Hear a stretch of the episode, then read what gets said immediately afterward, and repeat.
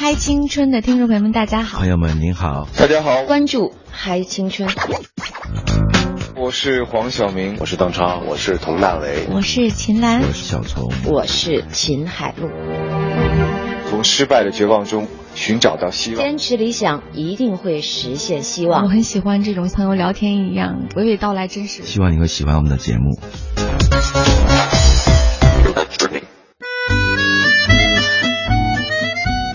各位听众朋友，大家好，这里是正在播出的来自于中央人民广播电台《嗨青春》，我是小东。直播间又一次蓬荜生辉，今天我们请到了传说中的音乐人，请他来和大家打个招呼先。呃，大家好，大家好，我是沈松。然后刚才那个小东那个过奖了，过奖了。其实没有没有，只是过来跟大家伙分享一些之前的一些做音乐的一些经历，然后包括一些现在创业的一些感想。是的，嗯，其实提到沈松这个名字，大家约略的还有一些陌生，因为很少有人听歌会专门去注意词作人。但提到比如尚雯婕的《候鸟》，然后呢，还有黄征的很多歌，就是内地的音乐人吧，应该说有很多精彩的作品都是出自沈松老师的这个笔下，还 还是键盘下，笔下笔下笔下是吧？哎，为什么在音乐创作的时候，我们不会选择用键盘来去写歌，而大多数人都会用笔来写？呃，可能是一个写作习惯，然后就是文字可能会更有感觉。通过写出来的那个感觉会有有有温度，嗯，或者是说有这种感性的认知，然后这个有的时候随时可以记录，但是近些年可能是比如说咱手机的这种备忘录啊，就可以直接去去记录，想到什么东西就先写上去，嗯，但是之前的话可能还是要一根笔一张纸，嗯，然后静下心来去做一些这样的创作。我觉得叫沈松老师未免有点太拉拉远这个距离啊，姑且称为松哥吧。因为在创业圈呢，现在大家都把宋哥称为最年轻的创业人，但是年纪最大的创业圈里的老人。对对，是因为我可能在年纪这边啊，呃，不比九零后这种，他们可能更有冲劲儿啊，或者是说更这个无畏。那我我可能呢是这个以前是从娱乐圈、电商圈，然后转战过来的，可能心态最年轻，嗯，但是实际年龄已经不年轻了。先来呃和大家说一下。沈松老师，松哥现在正在进行创业，而且做的是类型化的社交媒体，呃，社交 app 吧，应该可以这么说。对，而且呢，他是由音乐圈先是转到了电商圈，在电商圈做的是娱乐事业项目以及一些营销的工作，后来又转出来做整个的呃这样的一个重新的创业。那么今天我们的起点，先从沈松老师松哥的这个过去啊。八卦开始，呃，大家如果说，呃，问一个音乐人为什么会成为音乐人，很多优秀的前辈们都说，哎呀，我是音乐世家。但是松哥经过我之前的一些八卦，好像是出生在一个建筑世家，对，是吧？所以算是富二代吧？不算，不算。呃，可能是父亲这边的，他是偏理工科，然后我呢，打小呢就是对文学啊、文科可能更有兴趣。这点我爸可能跟我都挺诧异的，就没有继遗传到他那些这个建筑啊，包括一些对几何这方面的这种这种，呃，算是什么？算是这种知识吧。然后后来的话，就是总爱写东西，小时候就写了很多那种武侠小说啊，或者是说写了一些这种，那时候看卫斯理写了一些这种科幻小说，然后就幻想自己变成一个一个作家。然后这个梦呢，就在这个大学毕业以后就暂且就放下了，因为你还要谋生嘛。我大学学的是广告，所以呢就去了一家很大的一个广告公司，然后这个做这种广告的业务。那么心里边这个这个梦呢，就是一直都没死，但是一直没有合适的机会。那直到后边的话，可能就是机缘巧合，然后认识到这个那时候华谊音乐的这个到现在是应该是副总啊，那个李旭明，他也是很多艺人的经纪人，然后他把我带到了那个华谊这个音乐的一个圈儿。那这就是一个第一步。那当时想就是说，呃，可以近距离的去了解音乐，这个对我来说还是一个挺梦寐以求的事情。所以说那个时候就是完全是带着自己的梦想去工作，然后每天就跟打了鸡血一样，然后写这个歌手的企划案，跟所有的歌手去面对面的去沟通他想要表达什么。终于找到了梦开始的地方。对，然后这个时候呢，就开始就接触到很多 demo，就是那些没有词的曲子。有些我们就会先听，听的多了，有的时候会觉得，哎，这个歌其实我可以试试写啊。然后那个时候呢，我们的制作总监呢就跟我们讲说，大家伙都可以去写啊。说最后其实我们是要做一个比稿的嘛，就是说每个人都有机会。那你们可能是这个距离这个音乐最近的人，那你们当然是可以这个捷足先登一下。但是说最后你要保证品质的情况下才可以录用。所以那时候也写了，那时候回下了班回家以后就一直在写，写了很多这种这种作品。然后现在回头看起来真的特别幼稚。嗯，那个时候是全都是假大空的那些字，因为就觉得那样是表现我的这个，好像是我的气势啊，或者说我写词的这种这种格局啊。当时想写的很大，后来发现其实不是。其实我觉得写歌写词哈，这可能跟一个人的成长经历会有一些关系。嗯，比如比较有名的，嗯，作词人，像沈松老师做客过我们节目，是吧？啊，就沈松老师是我们应该请到的内地最大牌的一个作词人。然后呢，呃，像在台湾应该是阿怪、小虫有来过。林夕呢没有做客过我们直播间，但是我跟他在香港有过一次相遇，嗯，都有聊过，嗯，那他们说的写词跟自己小时候的成长经历都会有很大的关系。那你刚才说这个第一份工作是广告，那之前在学校的时候所学的专业应该跟建筑学也没关系，但却有了这种建筑学应该说是一个理科男的基本的逻辑思维结构。然后呢，再到广告，广告我们都知道肯定是天马行空的比较多。所以说，会不会和后来的作词创作是有很大很大的关系？呃，有反差，肯定有反差。因为作词这种事情，可能要需要挖掘自己更感性、更细腻的去观察自己可能的这个每天的这个所见所闻，就是一个叫摄录机，你就可以随时记录所有人的状态。嗯，那可能你我发现，比如说小东今天，哎，这身衣服很很漂亮。那我可能就会留下这么一个印象，定定格，然后未来可能就会以这个颜色或者以今天这个状态，去放到一个很合适的作品里边。就是每天见到的东西，有可能都会变成一个养分，会补充到自己的作品里面去。你看，这沈老师看到的就是不一样。好多人看到我这身衣服都说，不说的不是好看，哎呀，真特别啊！加引号的特别，总是能让我感受到。一种很特别的氛围，对，其实就是让人眼眼前一亮的东西，包括，呃，靓男美女也好，包括很多这种，比如说美食也好，美景也好，都是这样，就是它会让你眼前一亮，就会过目不忘，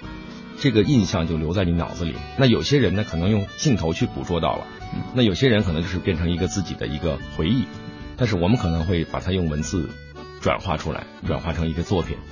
既然说到了以前和现在的一些联系啊，呃，我也冒昧的八卦一下，曾经在大学选择专业的时候，你学的就是广告学吗？呃，还真不是，我那个时候广告其实是一个很冷门的职业，冷门的专业。那时候大家伙报考的都是国际金融、国际贸易这些，因为家长嘛，总会希望你特别火，对，总会希望你去做一份那样的工作。呃，但是但是我的这个，所以我第一个志愿应该是填的是金融，呃，恰巧呢就考上了。考上之后的话呢，但是接触的东西发现完全不是我，不是我这个这个可能完全感兴趣的。那可能硬着头皮学也能学，但是自己还是会有一些这种逆反心理。那直到下一届，听系主任说我们要下一届会有一个隔年开一个广告专业，因为那时候觉得广告也是创作。文案啊，或者说一些这种摄影啊什么这些东西，然后我就说我说我申请转系，后来呃谈到一个条件了，就是说如果你能保证所有的这个科目都是优良啊，或者保证一个什么的分数线，我就允许你去转。所以后来就是下半学期我就是玩命学，把所有的这个都达到他的要求了，这样的话就转到这个下一级的广告系。嗯，当然了，这到了广告广告公司会发现跟自己学的是完全不一样的。但是那个时候每个人的那个梦想和那个那个闯劲儿是是来自于觉得广告就是我的未来的一生的职业。是对，尤其在选择广告学的时候吧，我也和很多学广告的朋友在聊。尤其我最近自己也在看很多广告方面的书，比如大卫奥格威的《一个广告人的自白》这本书，我现在已经看了三遍了。嗯，那结果看一看呢，我发现。真的能把书中的理论和实际相联系的时候，尤其现在这个时间段不太多，但却能给你打开很多新鲜的领域。但在具体实践的时候，比如说涉及到节目的一些运营啊，包括一些节目的推广啊，这可能你就会发现广告的东西，它和一种应该说营销学的东西，其实是有一些触类旁通的关系在。对。那么在做广告的时候，具体操作的时候啊，你主要负责的是哪方面的广告文案？呃，我其实到了广告公司以后啊，才发现广告公司有很多的部门，远远不是说只有一个创意部，嗯，它有它有对客户的，还有对媒体的，还有这个包括刚才讲的那个创意的，所以可能未来这之后的话，还有这个对这个网络营销的，它很多部门。那当时我就犹豫，我不知道该选什么，嗯，然后那那这个后来领导是觉得，那你还是先从这种。这个接触客户的这个叫 A E A E 嘛，叫 account，嗯嗯，根据这个我们再看你适合什么，再去做发展。所以 那个时候就是以这个跟客户对接，嗯，呃，对外是客户，对内的话呢是去整个去跟所有的创意部去 brief 所有的这个需求，客户的需求，等于是承接一个桥的这么一个功能。嗯哼，啊，慢慢就发现哦，原来这个很多。我也可以去帮他们去主宰一些广告的这个文案和包括他们的一些思路，因为我就相当于是客户的一个眼和手，他来告诉我他想要什么，我再用内部的广告的语言转化给下面这些这个创意部的同事。嗯，对，是这样。那按照这样的理论往下推哈，嗯，这应该是能够接触到很多所谓企业的高层，或者说企业的最核心的资源。嗯，它的。应该说魅力是非常非常大的，但是按照最开始你说的这个事业发展的逻辑流程来看，你好像很快就脱离了广告行业。呃，在广告也四年，四年，四年，对，因为第一年、第二年是完全是这个吸收养分的这个过程，后来发现第三年、第四年呢，那开始重复自己了，因为他每年就是这些。呃，比如说某一些促销剂，某一些这种品牌的宣传剂啊，它都会做重复的东东西。嗯哼，这样的话来说，对我来说就是变成一个机械的工作了。嗯，机械的工作其实就就丧失一些挑战，人就会变得有惰性。嗯哼，那这样的话，可能就觉得自己那时候正年轻，那年轻是不是就说再去接触一些新鲜的领域，可能会对自己提高更大？所以那时候就是就告别了这个广告的这个公司这个这份职业。嗯，然后，那么当时做的文案当中。你现在回忆起来啊，仍然觉得非常骄傲、非常自豪的，有没有？呃，还真有，还真有。我那个时候我们是做联想这个客户，联想这个客户那个时候在触网，他就是想从这个实体一直到这个网络这部分，所以的话呢，就是做了很多很多的这种广告是在做转型。我记得当时我提了一个 slogan 叫。我具体的我要想提了一个 slogan 叫做 slogan，叫什么？就反正是有有一句话，我真的还不记得了，就是世界和什么的那个什么之间的联想，就是这样的一句话嘛。嗯，最后呢就被他们采用了，呃，采用了之后呢，我又拿手写了这么一句话，又会被他们用到了所有的户外广告上。哦，所以这点其实让我还挺自豪的，当时就觉得自己看到自己的字体，手写的字体和这句脑子里想到的这句话。充斥所有的这个这个媒体，当时会觉得这是一个广告人的骄傲。嗯嗯，是。像最近我也在看黄沾沾爷的一些曾经的作品。嗯，比如说什么什么一开，好运自然来。嗯，这是沾爷的经典之作之一。还有呢，像车到山前必有路。对，那句话也是他的。还有一些歌，就比如说沧海一声笑等等等等。所以后来我在沾爷的身上。仿佛我就想到，哦，今天我跟沈松沈爷见面 也是有关系的，是吧？那后来，呃，你是什么样的机缘选择到了后来的这个华谊公司？是因为朋友间的关系认识吗？还是自己去有定向选择的权利？呃，其实还是朋友介绍了，也不是介绍，就是说这个，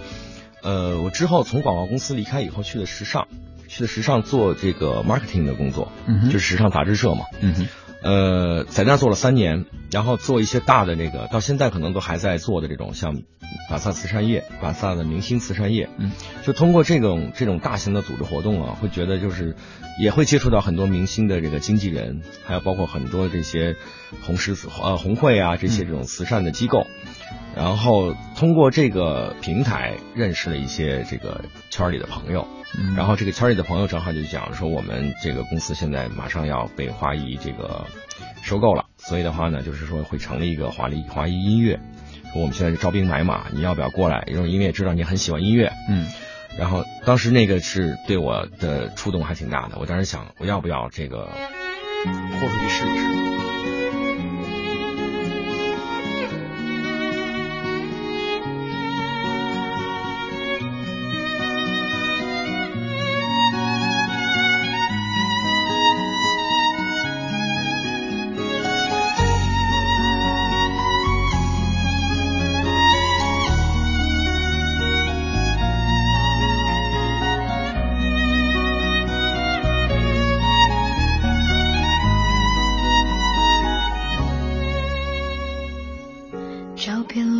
的她，留短短的发，爱笑的脸颊，眼神没有复杂，像个娃娃不曾长大。记忆里的她，年少已离家，只身在天涯。习惯了风吹雨打，春夏秋冬世事变化。他用歌声把彼此融化用情投入唱到沙哑眼泪已落下他的笑容把陌生融化。融化了距离在等待你和我再次出发我走遍天涯海角找不到他谁看到过他？